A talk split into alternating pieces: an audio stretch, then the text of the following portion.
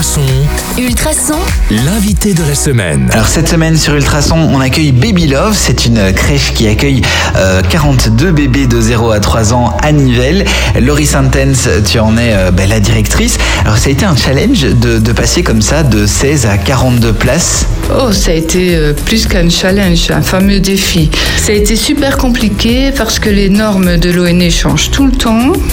Les normes des pompiers aussi d'ailleurs.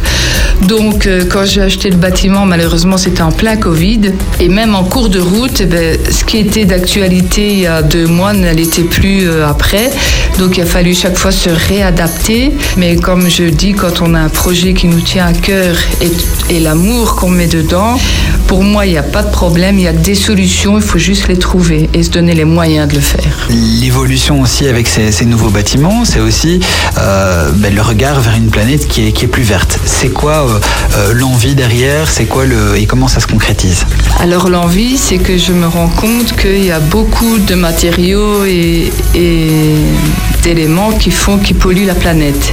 Quand je vois qu'on met à disposition des éléments qui peuvent effectivement euh, générer que du bien ou améliorer du moins euh, l'état de la planète, je me dis qu'il est devoir de tout un chacun d'essayer de faire un effort et d'y contribuer.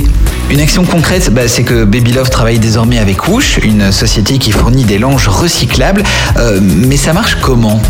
Alors cela consiste à utiliser que ces langes-là. On met à notre disposition donc les langes en fonction des tailles et des besoins des enfants.